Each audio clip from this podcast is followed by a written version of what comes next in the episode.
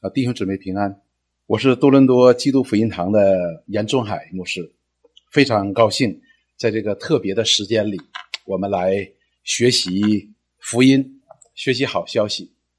也非常感谢呃吴牧师还有祝传道，也让我有这样的机会来和弟兄姊妹来分享这样美好的福音。无论你是基督徒，无论你是慕道的朋友，我们都应该听着好消息。因为我们都知道今天晚上是平安夜，当我们听到前面的歌声的时候呢，我们就知道，哎，今天是平安夜。我们也知道这是圣诞节。当我们讲到圣诞节的时候呢，实际对我们每一个人呢，一点一点都不陌生的。我们都非常的清楚这是个什么的日子。那么，我们就在这个特别的日子，我们来讲一个特别的信息。在开始之前，我们一起来祷告。亲爱的主，我们感谢你来到你面前，我们欢欢喜喜。这是个特别的日子，我们来一起的来纪念我们主耶稣基督的降生，我们来迎接着真光，我们来就近你，愿你今天真光照耀，赐福每一个在你面前的，让我们在你面前一同蒙福，也祝福我们下边时间与我们同在。我们这样祷告祈求是奉耶稣基督的圣名，阿门。好，弟兄姊妹，我们。今天晚上的信息是迎接生命的真光。那当我们讲这个题目的时候呢，我们有些题有些词，我们需要把它搞清楚。那么我们今天的经文呢，《路加福音》二章呢，我们都非常的清楚，但是我们需要有一些字词在里边先解释一下。我们都听说过光，我们也知道光很重要，对于我们每一个人。但是今天呢，我们要讲的是真光。那什么是真光呢？真光和光呢，就是有不同的。那么我们看《创世纪》的二章七节，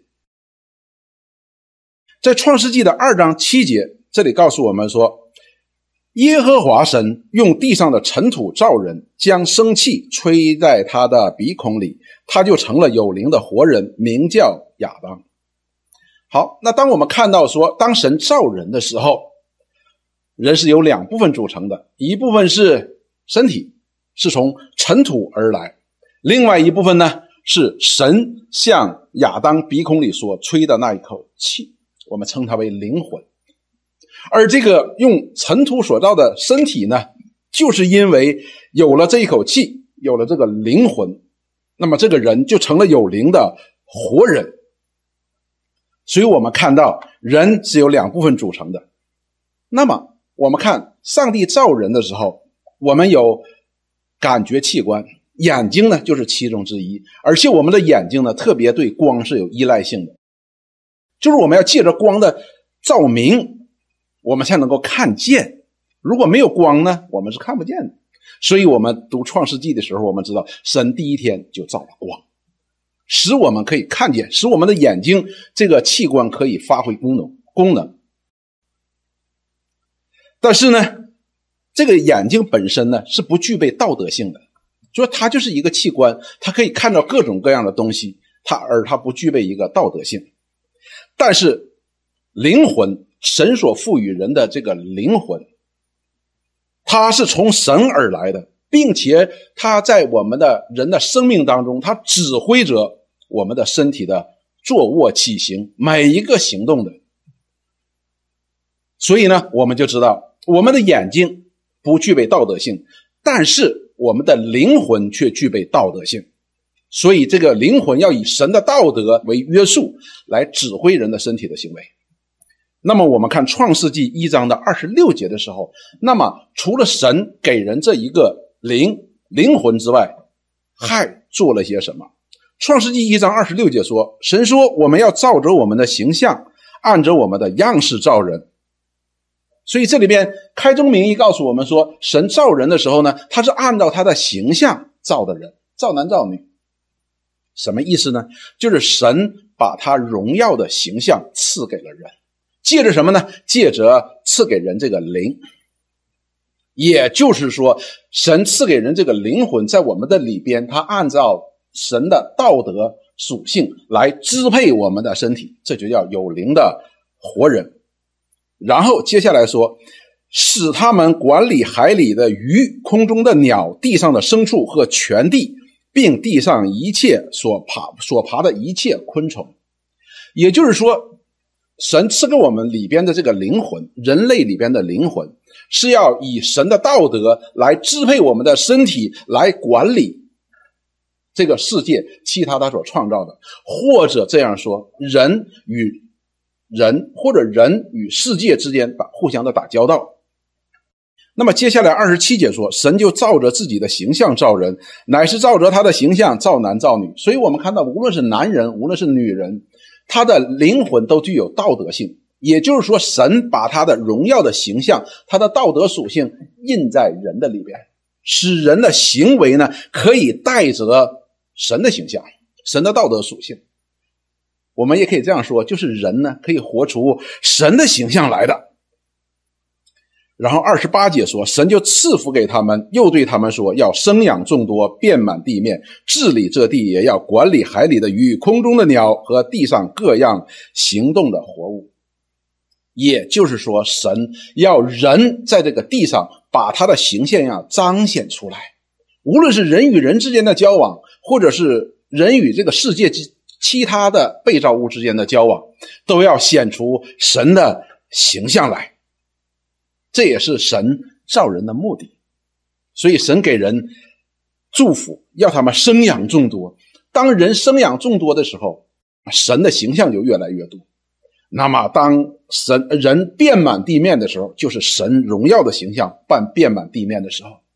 所以，神要借着把他的形象赐给人，使他的荣耀呢能够彰显出来，充满地面。神造人的目的是如此的。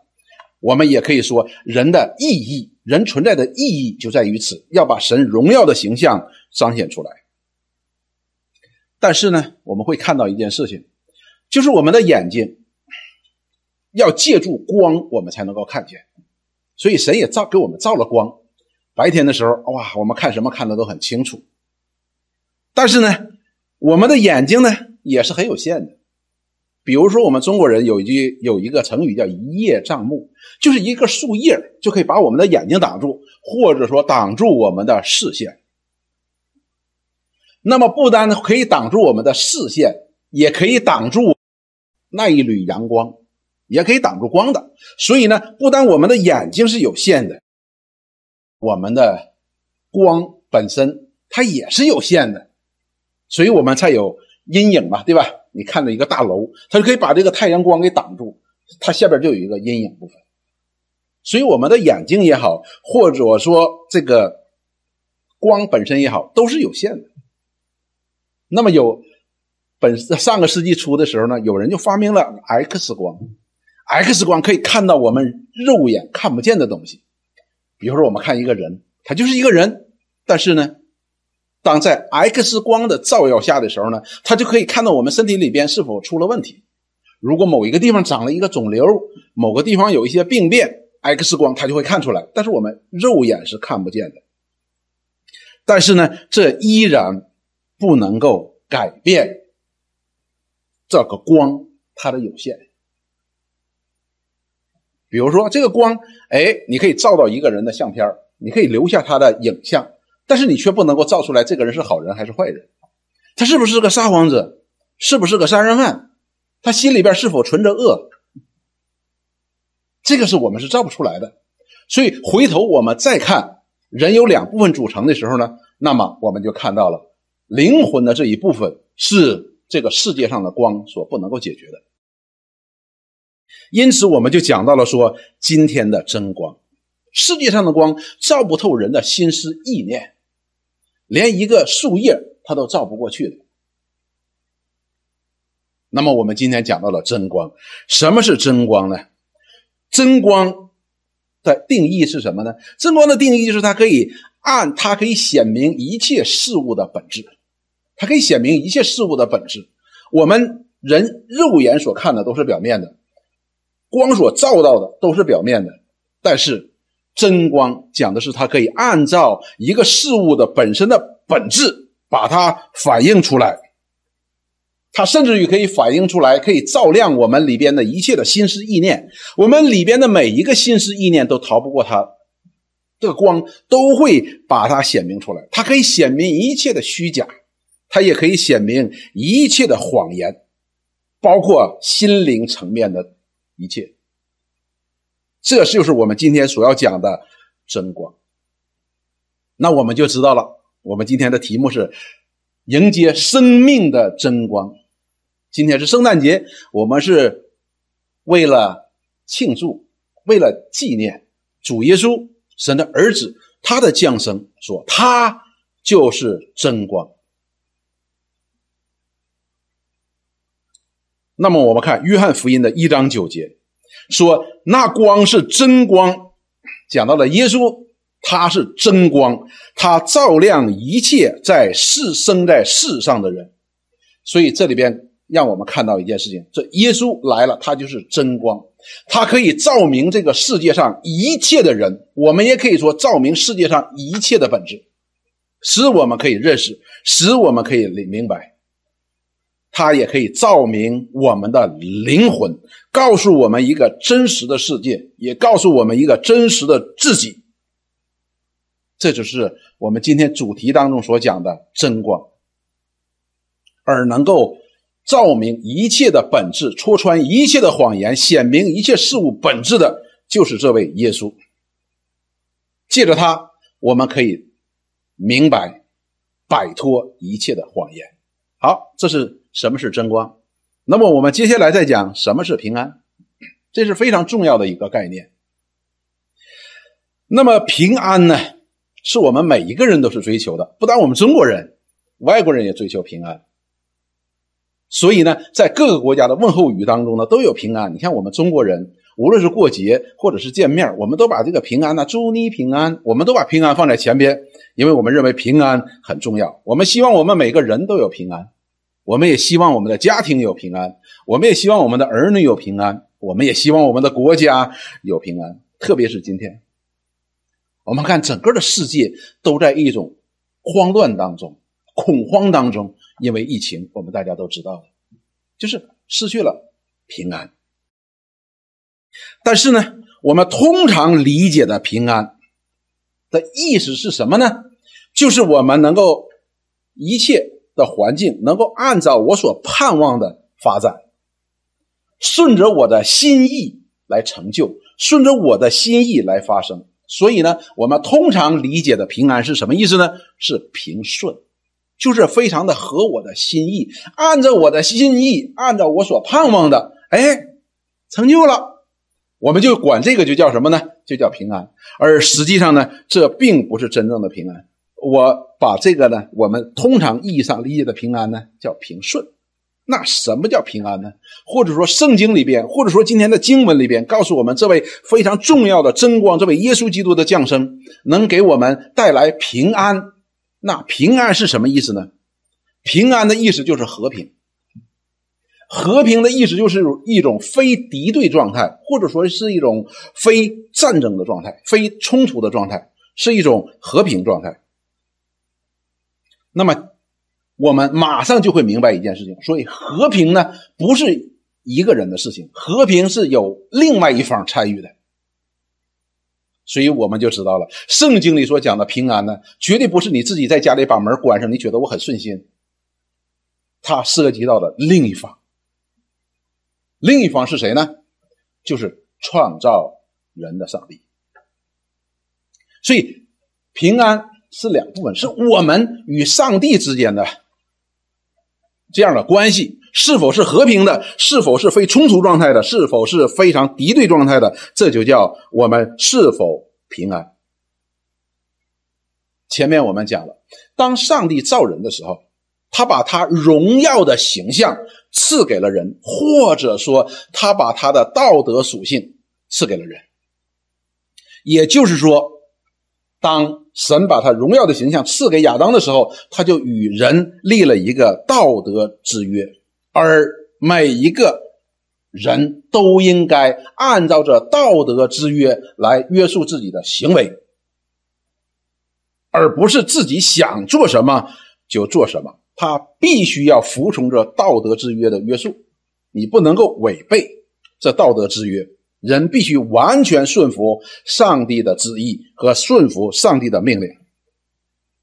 当人违背上帝的命令的时候，或者说违背了这道德属性的时候，我们就称它为犯罪，就会惹动上帝绝对公义的愤怒，那么他就要审判，他就要刑罚。所以一切的罪恶，在这位绝对公义的上帝的面前是不能存在的，都是要受到审判的，都是要受到刑罚的。那么我们就会提出来一个问题。那凭啥他就有这个审判的权柄呢？他为什么就有这个权利定什么是对，什么是错呢？这个问题很好啊，因为上帝是绝对公义的。什么叫绝对的公义呢？就是他绝对是正确的，他不会错的。因此，违背他的命令呢，就是错的。我给你举个例子，你就明白。比如说，上课老师说一加一等于几？你可以说等于二，可以说等于八，可以说等于六，可以，你可以等于任何一个事情，但是任何一个数字的，但是老师能够判定你对的，只是一加一等于二。你说我得二点零零零零一，老师都会判你是错的，它一定是二，一个整数二。你说凭啥？为啥不能得六呢？是真理就是这样子的，公义就是这样的，真理就是这样子的，它是绝对排他性的。所以，上帝就是真理本身，上帝是绝对正确的，因此违背了他的命令一定是错的，这就叫犯罪。好，我们看《创世纪》的第二章的十六节和十七节。当上帝造了亚当和夏娃之后，就把他们放在伊甸园当中。当把他们放在伊甸园当中的时候呢，神就开始给他们发布了命令。是二章十六节，创世纪说：“耶和华神吩咐他说，亚当，园中各样树上的果子你可以随意吃，只是分别善恶树上的果子你不可吃，因为你吃的日子必定死。”那么，无论你是信主的还是不信主的，我相信你都听过这这件事情，就是亚当和夏娃他们真的违背了上帝的命令，吃了那耶和华神所吩咐他不该吃的果子。但是呢？耶和华神不单发出这样的命令给亚当说：“你园当中树上各样的果子，你可以随意吃，都可以吃的。所以人是有自由的。但是唯独园当中那棵树上的果子，你不可以吃。”好了，这里边我们就明白什么叫自由。什么叫自由呢？自由就是我们包括我们可以做的，也包括我们不可以做的，这叫自由。而我们通常理解自由呢，就是我想做什么就做什么，这是错的。而真正的自由不单包括我们可以做什么，也包括我们不可以做什么。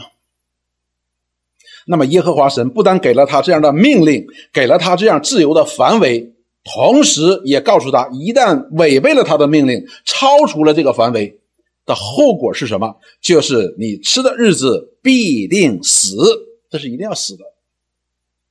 那么现在呢，我们理解这个死呢，似乎是很简单的，但是呢，这里边实际上是有两层意思的，因为人是由两部分组成的，身体和灵魂。那么，如果亚当和夏娃犯了罪之后，不单包括他们身体的死亡，这个身体的死亡，身体生命的死亡，同时也包括他们灵性生命的灭亡，这是双重的死。不是简单的说，哎呀，像我们中国人所说的“人死如灯灭”，就仅此而已了。不是的，这里还包括一个灵性的灭亡。我们的身体是从泥土来的，尘土来的，是暂时的。我们死了就归于尘土，但是我们的灵魂是从神而来的，是属于永恒的。因此，这灵魂要在永恒当中灭亡。后边我们会讲什么叫灭亡。所以，当亚当和夏娃违背了上帝的命令，吃了神所吩咐他不可吃的那个果子之后，那么他就破坏了上帝与人之间的这个和平的关系。因为人违背了上帝的命令，或者说人犯了罪，违背了这种和平的关系，那么这完全公义的上帝和人之间的关系就不再是和平友好的关系了。就是没有平安了，罪人就成为了上帝的敌人，上帝所恨恶的，成了敌对的关系。当然，当亚当和夏娃被神赶出伊甸园的时候，我们就知道，不仅仅是亚当和夏娃与神成了敌对的关系，失去了和平，也包括凡在亚当和夏娃当中所出生的一切的人，就是我们今天的人类，所有的人。所以，我们都在亚当当中与神成为了敌人；我们都在亚当和夏娃的犯罪当中，我们也同样都成为了罪人。因此，我们就落在了上帝的审判和上帝的咒诅之中。当亚当和夏娃被赶出伊甸园的时候，不仅仅代表着。亚当和夏娃以及亚当和夏娃的子孙与赐生命的上帝的一个隔绝，同时这里也让我们看到，所有的人都在伊甸园外，在神活在神的咒诅之下。这个咒诅是什么呢？就是这里边所说的必定死。为什么？因为都犯了罪。也就是说，今天所有的人都是从亚当而出的。都生活在这种神的咒诅与审判之下，等待着那一个必定死的那一日的到来。这就是我们今天的光景。那你说与平安有什么关系呢？对了，我想说的就是我们今天所有的人与上帝都是不和平了，都是不和平了。换句话说，我们今天每一个人都是没有平安的。再换句话说，也就是说，我们今天所有的人，从亚当里生出来的人，都是需要蒙拯救的。我们都需要被拯救。为什么？因为我们都落在神的愤怒和审判之下了。我们需要被神来拯救的。这就是我们今天讲的平安。我们是没有平安的。但是我们今天的人，你说不对呀？我今天好像很平安呐。为什么呢？因为你把平安的双方的另一方神，你把它排除在外了，你就我们就会以为说，哎，我是平安的，实际不然。上帝的存在，上帝公义的审判，上帝公义的刑罚，不会因为我们把它排除在外而不存在，它依然存在，只是神所说的那个日子还没有到。当那个日子到来的时候，神公义的审判降临的时候，所有的人都在审判之下，除了那一部分神所拯救的人。好，我们明白了平安之后，我们就明白了我们今天每一个人的光景到底是怎样的。那我们今天再来看今天的经文，我们已经明白了真光，我们也明白了平安。我们来看今天的路加福音，平安夜，哎，这一定是个好的好的夜晚。福音是好消息，所以我们看到，我们前面讲到了人的光景的时候呢，我们似乎觉得很绝望。没错的，人都是绝望的。但是呢，我们讲绝望的目的不是让我们绝望，而是让我们找到盼望。所以下边我们开始讲好消息，就是我们今天前面主席所领我们读的经文。什么是好消息呢？首先，我们看好消息的开始，就是路加福音的二章的八节到九节。这里说，在伯利恒之野地里，有牧羊人夜间按着更次看守羊群。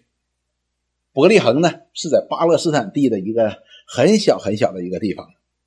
那么，这个伯利恒的旷野里边呢，有一群牧羊的人。我们都知道，巴勒斯坦人呢，他们是牧羊的，放牧的。那么有些人呢是给人家看羊群的，给那个羊群的主人呢看羊群的，给他看羊群呢，得按照更次，用我们现在的话说就是倒班的。这些人呢是夜班，所以那天晚上在伯利恒的旷野，他们在替他的主人看守羊群。第九节说，有主的使者站在他们旁边。也就是说，有主的使者，有天使突然站在他们的边上，主的荣光四面照着他们。所以，当从神而来的使者向他们显现的时候呢，是有荣光的。弟兄姊妹，我们想一想，各位朋友，我们想一想，在旷野的野地里边，他们可能生了一堆篝火，因为那个时候很凉。突然有光四面照着他们，那么我们就可以想出来，他们就非常的惧怕。牧羊人呢，就非常的惧怕。所以我们看到，当主的使者，当神的使者向人显现的时候呢，人是惧怕的。所以这里同时也证让我们证明一件事情：人当把神考排除在外的时候，我们似乎是有平安；但是真的神向我们显现的时候，没有人不惧怕的。好了，那么这个这些人都很害怕，那么就发生了一件什么事情呢？第二章啊的第十节说。那天使，所以那个使者是谁呢？是天使。天使就对他们说：“不要惧怕。”哎，因为当时那些牧羊的人很害怕，因为你知道，天使来的时候呢，一定是神要借着这些天使向他们传达一个信息的，所以他们就害怕，因为他们不知道神向他们所传达的信息是怎样的信息。那么天使就告诉他们说：“你不要惧怕，不要惧怕。”为什么呢？他说：“我报给你们的是一个大喜的信息，说我报的是好消息，不是不好的信息。”如果我们记得读旧约时代的时候，神多次的差派这些先知来责备以色列人，责备以色列人，都是指出他们说：“你们都错了，哪里错了？你们要悔改，你们犯罪了，你们得罪神了，你们要灭亡的。”那么这个天使呢，就告诉不要担心，不要惧怕，不要惧怕，今天。给你们报的是大喜的信息，所以呢，什么叫福音呢？福音就是大喜的信息，不是一般的好消息，也不是一般的喜乐的消息，而是一个大喜的消息。接下来他说是关乎万民的，所以这好消息呢，首先我们看神给我们预备了一个好消息。第二个呢，这个消息呢是关乎万民的。什么叫关乎万民的？有很多的时候，我们会紧紧的把这个信仰局限在犹太人的当中；有些时候，我们会把这个为耶稣呢，仅仅局限于以色列人。不是的，当天使向这些犹太人、这些以色列人宣告这福音的时候，好消息的时候呢，却是说这个消息是报告给你们了，但是却是关乎万民的，所有的人呢，不但有以色列人，也有中国人，也有。美国人，万民，所有的人呢？所以，弟兄姊妹，各位朋友，当讲到这好消息是关乎万民的时候，也就是说，我们每一个人都应该听，无论你是谁。圣经上的话说叫“有耳可听的，你就应该听”，因为这好消息是与你相关的。如果你说啊，我才不介意好消息呢！我现在是百万富翁，我是亿万富翁，我家庭和睦，我儿女孝顺，我工作顺利，我不需要更好的消息了，我已经有足够的好消息了。那么我们就去想一想真光，因为有一些东西，这个好消息当中所包括的是超过我们想象的，是我们所不知道的，是我们所不认知的。也就是说，我们没有被这真光照耀的时候，我们觉得我们真的是我不需要。但是呢，这消息的确是关乎万民的，要么在这好消息的里边得救，要么在这好消息当中灭亡。你说好消息怎么还会灭亡呢？哎，我们接下去看。好，我们看到这好消息，这福音是与所有人都有关系的，尽管这好消息是报给犹太人的。那么我们看接下来呢？这里说为什么说是好消息，又是关乎万民的呢？二章的十一节说：“因今天在大卫的城里为你们生了救主，就是主基督。”那么我们知道这个消息虽然是关乎万民的，是关乎万民的，却是向着以色列人来宣告的。那么以色列人当读到这个第十一节经文，呃，第十一节这句话的时候呢，他们就会非常的明白。他说：“因今天在大卫的城里为你们生了救主，就是救主基督。因为神曾借着历世历代的先知向以色列人宣告两件事情，一件事情是什么呢？就是给他们设立一个救主，叫基督，或者叫弥赛亚。而这位基督也好，这位弥赛亚也好，是大卫的子孙，是大卫的子孙。所以呢，当这些天使向这几个牧羊人宣告，在大卫的城里为你们生了救主，就是基督的时候，他们就知道，就是犹太人日夜盼望、等待的那位以色列的拯救者和安慰者弥赛亚来了。这里讲到了一个生在大卫的城里，生的意思就是我们可以看见。那么基督是谁呢？基督就是神在创造这个世界以前，或者说在永恒里边为人为他的百姓所设立的救主，就叫基督。好，那我们就明白一件事情：那么以色列人千百年来在盼望的这位基督，是在永恒当中神为他们所预备的拯救者，是看不见的。天使向他们宣告说：“今天在大卫城里生出来了。生出来的意思就是不可见的基督成为了可见的一个婴孩，你可以看见了，可以看见他了。不可见的弥赛亚基督成为了可见的耶稣。那么他是救主，他是拯救者，是神的百姓的一个拯救者。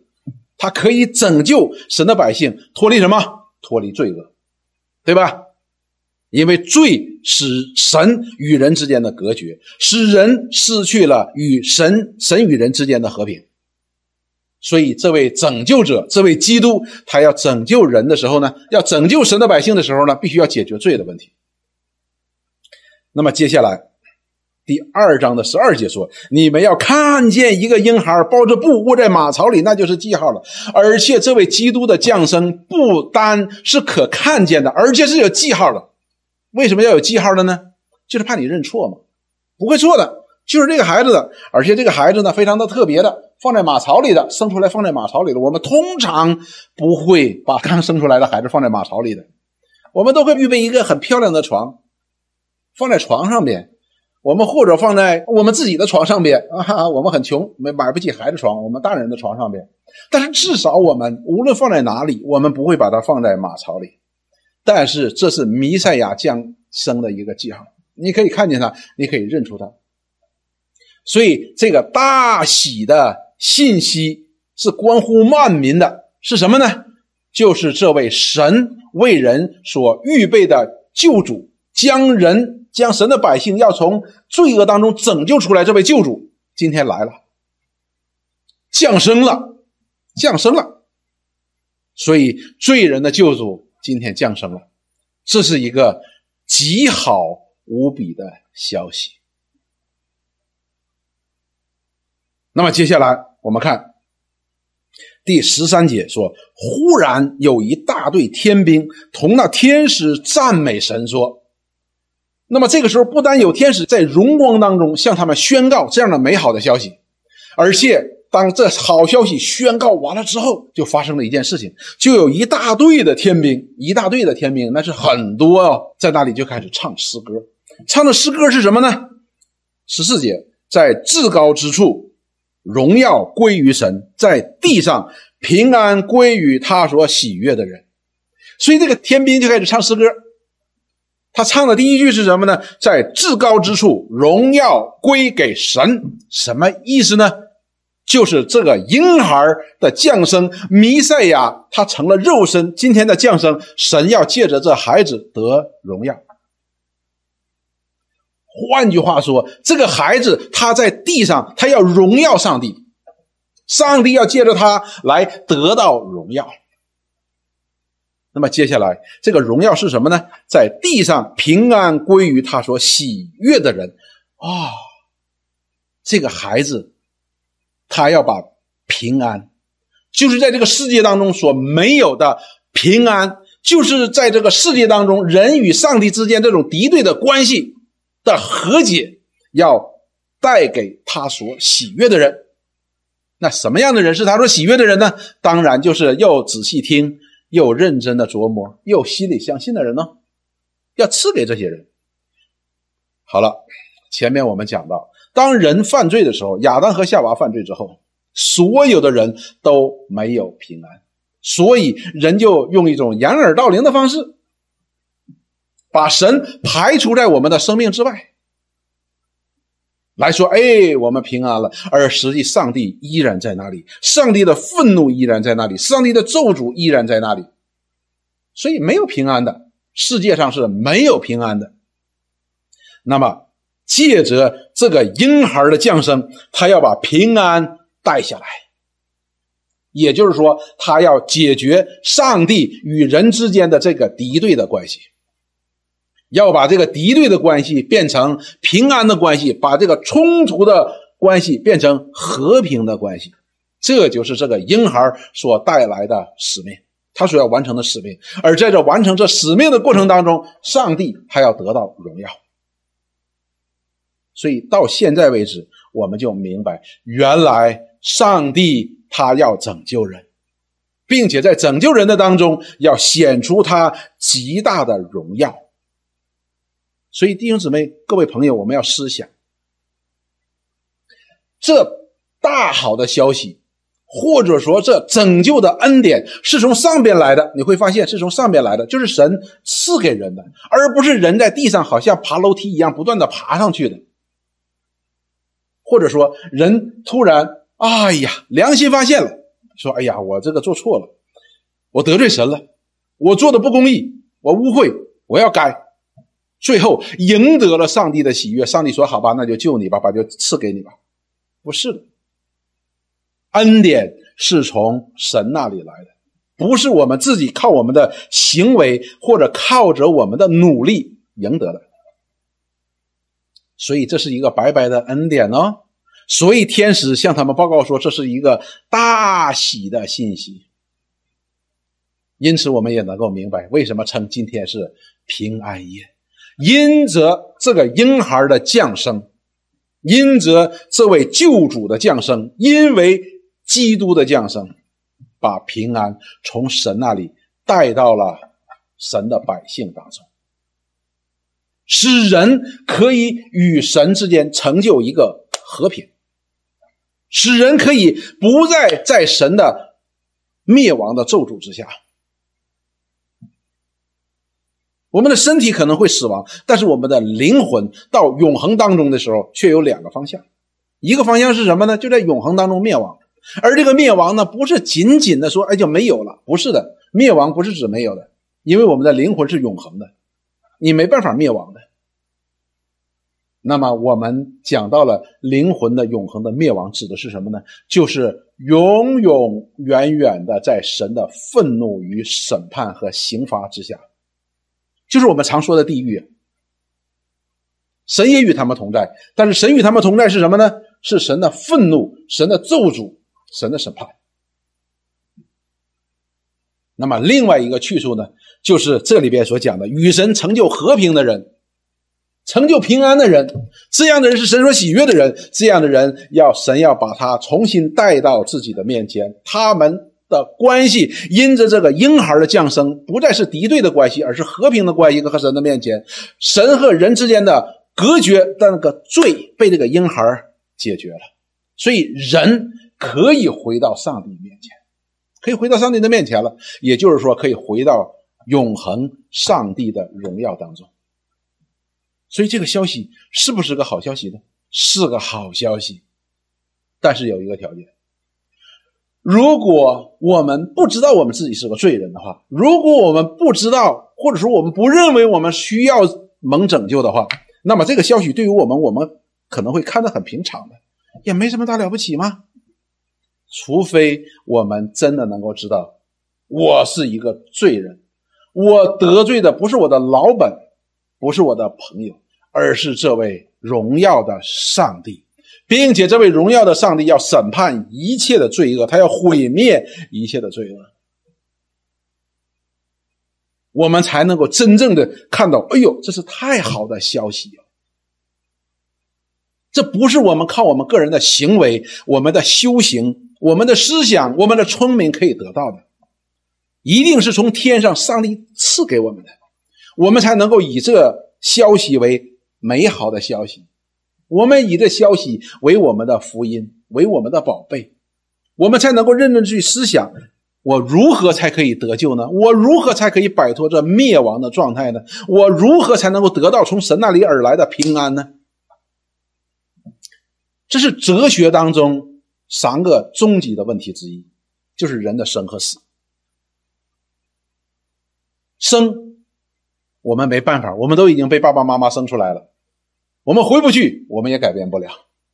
但是死亡就在我们的前边。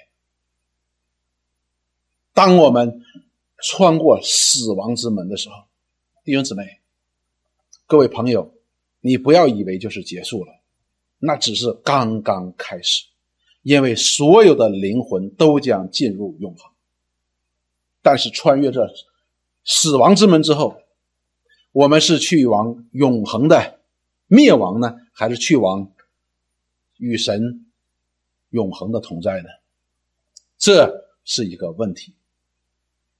所以我们说真光就非常的重要，真光使我们能够看清楚一切的本质。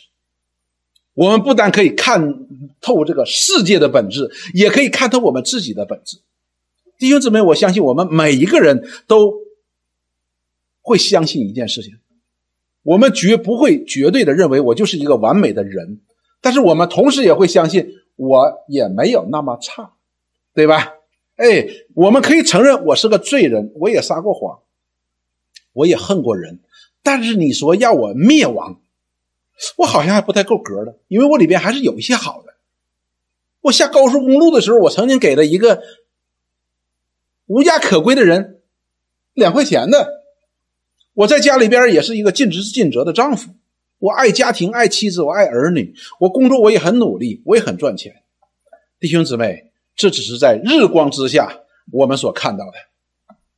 如果被这真光照耀的时候，照入我们的心灵的时候，你敢说你完美吗？你不要说你完美，你敢说你是个好人吗？你说，但是我还是有，有时候我是挺好的。但是你要清楚明白一件事情：这位绝对公义的上帝。他一丝一毫的罪恶，他都要审判。如果一个人说：“我这一辈子就撒过一次谎，其他时间我都是嗯完美的、完美的”，那么这个人也会因为这一个谎言落入地狱。一个谎言也要被审判的。所以，为什么我们说这真光非常重要呢？这真光让我们看到一件事情：世界上所有的人，没有一个人是配得的拯救的，配得被神拯救的，没有的，都是该灭亡的，以至于必须神差派他的为人所预备的救主来到这个世界来拯救人。所以我们说，弟兄姊妹。真光是可以照亮我们生命的，照亮我们生命当中的本质。当我们被这真光照耀的时候，我们发现原来我们是个罪人，原来我是要灭亡的。无论你是谁，你说我是科学家，我受过很多年的教育，我为人师表。你说我是一个富翁，我有很多的钱财，或者你说我是一个有地位的人，人人都尊重我。但是我们依然要面对这样一个结局，就是灭亡。这位完全绝对公义的上帝，他的愤怒是可怕的，他的审判呢也是令人可怕的。弟兄姊妹，我们今天各位朋友，我们今天讲的不是我们。讲这个世界一个谎言，不仅仅是一个讲到了说，哎呀，现在的政客们他们讲了很多的谎言，朋友之间的亲欺骗，或者人与人之间的疏远。我们不是在讲这个事情，我们在讲的这个世界就是一个谎言。我们都生活在谎言当中，为什么？因为我们把这位真实的上帝排除在外了，因此我们活在虚妄的谎言当中，而不自知。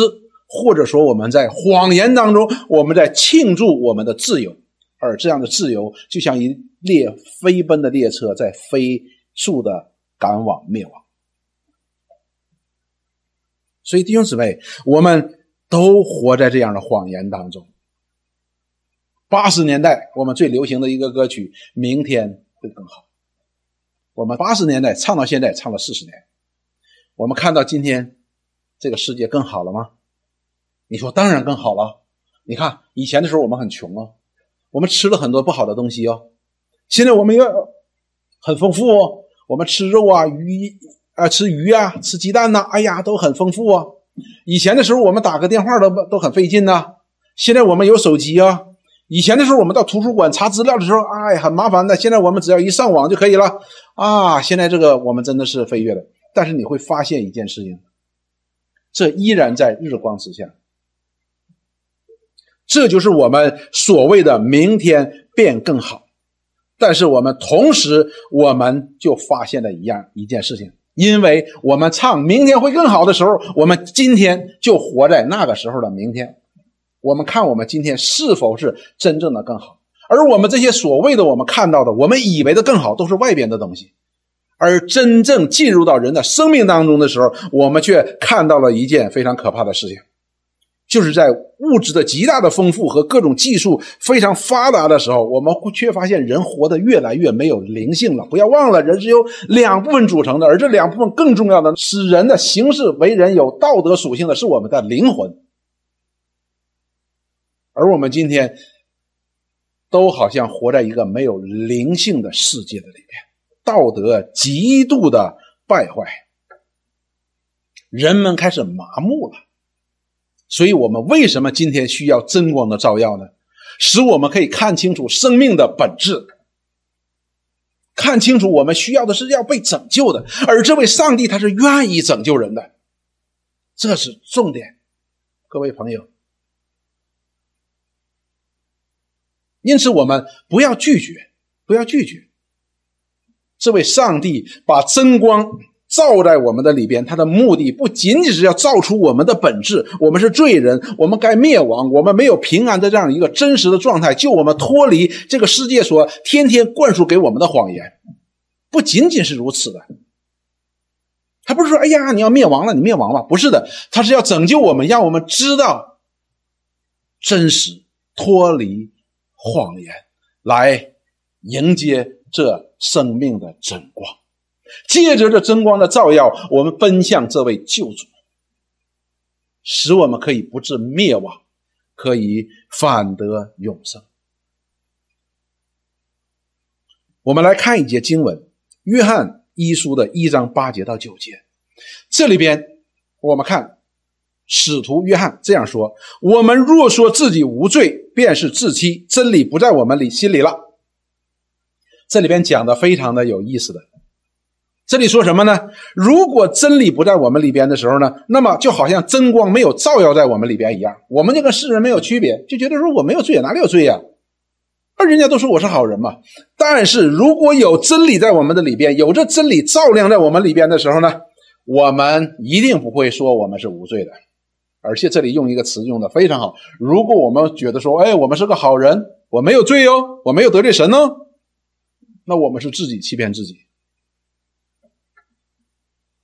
但是如果有真光照进我们里边的时候，有真理照在我们里边的时候，我们一定可以看到我们是罪人，我们一定看到我们即将要灭亡的这样的光景，我们一定会去寻求拯救的。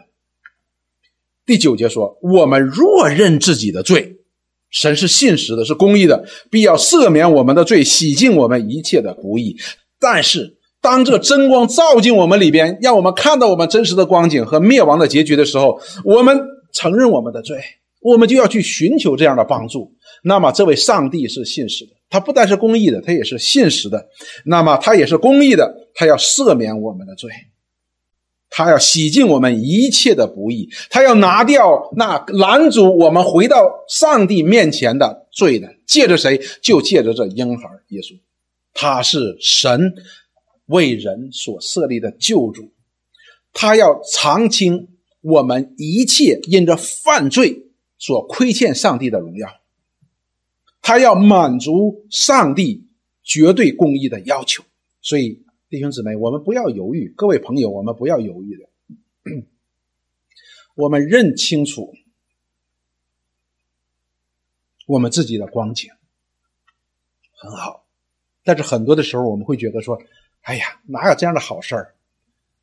各位朋友，真有这样的好事儿。我喜欢跟我们的弟兄姊妹讲，我们常说：“哎呀，天上掉馅饼。”对了，真的掉馅饼了。不但掉馅饼，掉在你的头上了。你说哪里哪里有我呀？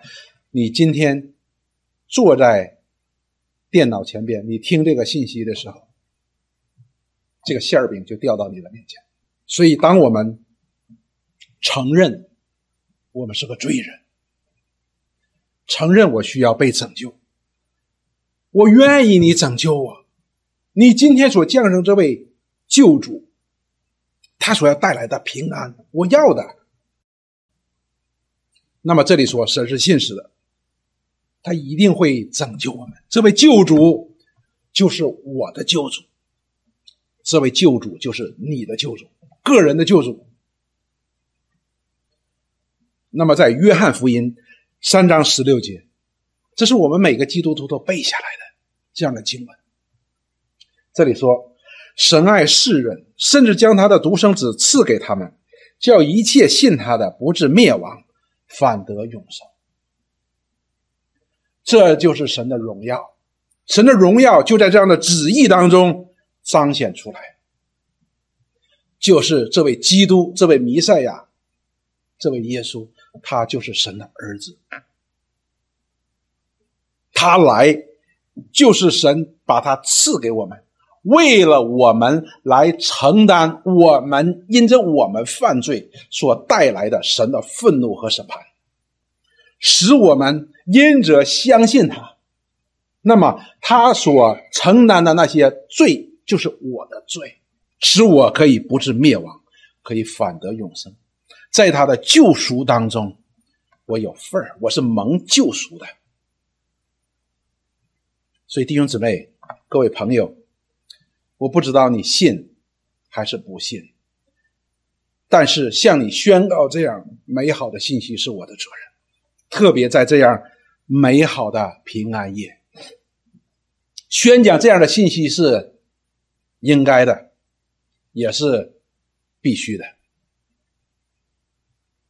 但是，我盼望你们不要随随便便的就让它过去，因为这不仅仅关乎生死，这关乎灭亡，而且这里边的生死也好，灭亡也好，都是永永远远的，这是非常值得我们每一个人去思考的问题。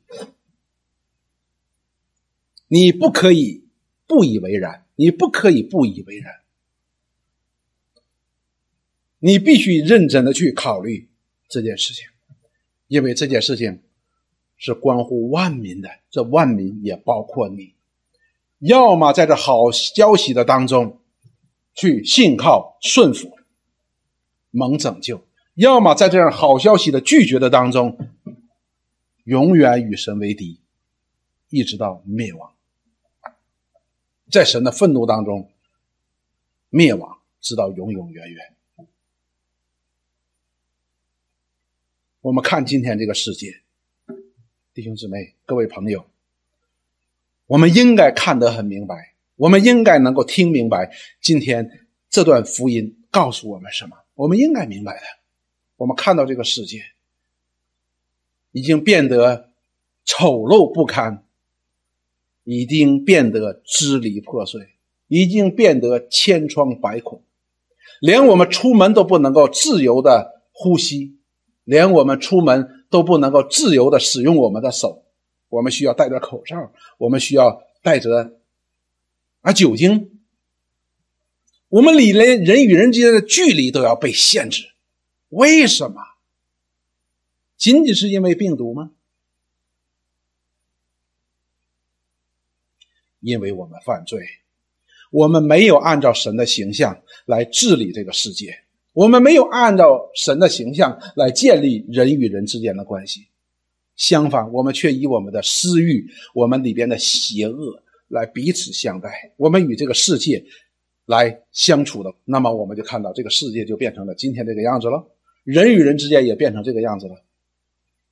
我们就知道神的审判是真实的，神的咒诅也是真实的。不要执迷不悟的。我们中国人有一个智慧的，叫“覆巢之下安有完卵”。福音也是如此。当这个世界都灭亡的时候，没有一个人可以逃避的，没有一个人可以逃避的。我想跟弟兄姊妹讲，跟各位朋友讲一件事情，这在大概应该是十六七年前，多伦多大学的一个科学家，他发布一个研究报告，在一个大会当中宣读。他说什么呢？他这报告研究的是什么呢？就是在加拿大的北极圈内。那个冰雪地带，一个地方呢，大概有二十几公里的一个冰呢融化了，一个冰融化了，一个冰川融化了，就飘走了。所以当时的那些与会的科学家听了他这个报告之后呢，都嘲笑他，说偌大一个地球，啊，几十几十几公里的一个冰川融化了，这算得了什么呢？那个科学家就讲了一句话，给我很大的震撼。他说：“但是你需要知道的一件事情，那个冰川已经在那里待了七千年。”弟兄姊妹、各位朋友，我们今天的世界比这个冰川融化的更快。我们看到神的愤怒已经到来，他要审判这个世界。我盼望你能够继续的，今天晚上时间不够的，我希望你能够继续的来认识。认识我们今天的光景，我们都在极其可怕的灭亡的边缘。如果你不认识这好消息，如果你不认识这位神伟人为人所预备的救主，那是非常非常的危险。我盼望你能够思想，我盼望你能够去了解，我盼望你能够去认识，因为对这好消息的认识是值得的。哪怕你付上生命的代价，都是值得的。因为我们若不去认真的对待这样的好消息，面对这位救主，结局就是灭亡。所以各位朋友，我不知道今天在座的你是是信的还是不信的，但是我还是愿意向你发出这样的呼召。我愿意向你发出这样的呼召。你如果。听了今天的消息，你觉得我要认识，我要认识这位救主，这在我生命当中是很重要的。我要认识救主，或者说我要相信这位救主，我要拥抱，我要迎接这样的真光，不但让他照亮我的生命，而且让我要我走一条在真光当中的道路。我不要灭亡。你可以在我们的网络上边，你举起手来，让我知道你是谁。你就举起你的手就可以，我就为你祷告。如果你愿意有更多的了解，我们的教会也有一些弟兄姊妹愿意继续的来帮助你来了解这样的美好的消息和福音。你可以把你的在这个网络上边，你可以举起手来就可以。让我们教会呢可以知道你是谁，然后我们可以进一步的来跟进的来解答你的问题，解决你的难题。你举起手来就可以。弟兄姊妹、各位朋友啊，这是非常非常重要的一个信息的。我不是要要你做个决定，我是要你有个态度，因为这事情非常非常的重要，你不可以把它当做平常。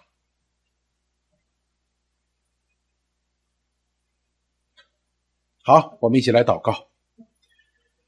天父上帝，我们感谢你，来到你面前，我们读了这美好的消息，就是你要拯救罪人，你把你的爱子耶稣基督赐给人，使他道成了肉身，住在我们当中，将真理显明在我们的当中。显明我们的罪，也显明我们的光景，并且为我们指出了一条永生之路。我们何等感谢你！为着在座每一个听你福音的，我们感谢你，因为若非你的吸引，没人愿意来到你的面前。求你施恩帮助我们。我们若说我们是信你的，让我们再一次明白你的救恩的道理。我们没有相信的，求你在这些人的生命当中来做这样的工作，来向他来说话，使他们不能够忘记你的话语。愿你施恩帮助，施拯救，施怜悯。我们将一切的荣耀都归给你，因着你将平安赐在地上你所喜悦的人的里边，借着你的爱子耶稣基督，我们感谢赞美你。我们这样的祷告祈求是奉耶稣基督的圣名，阿门。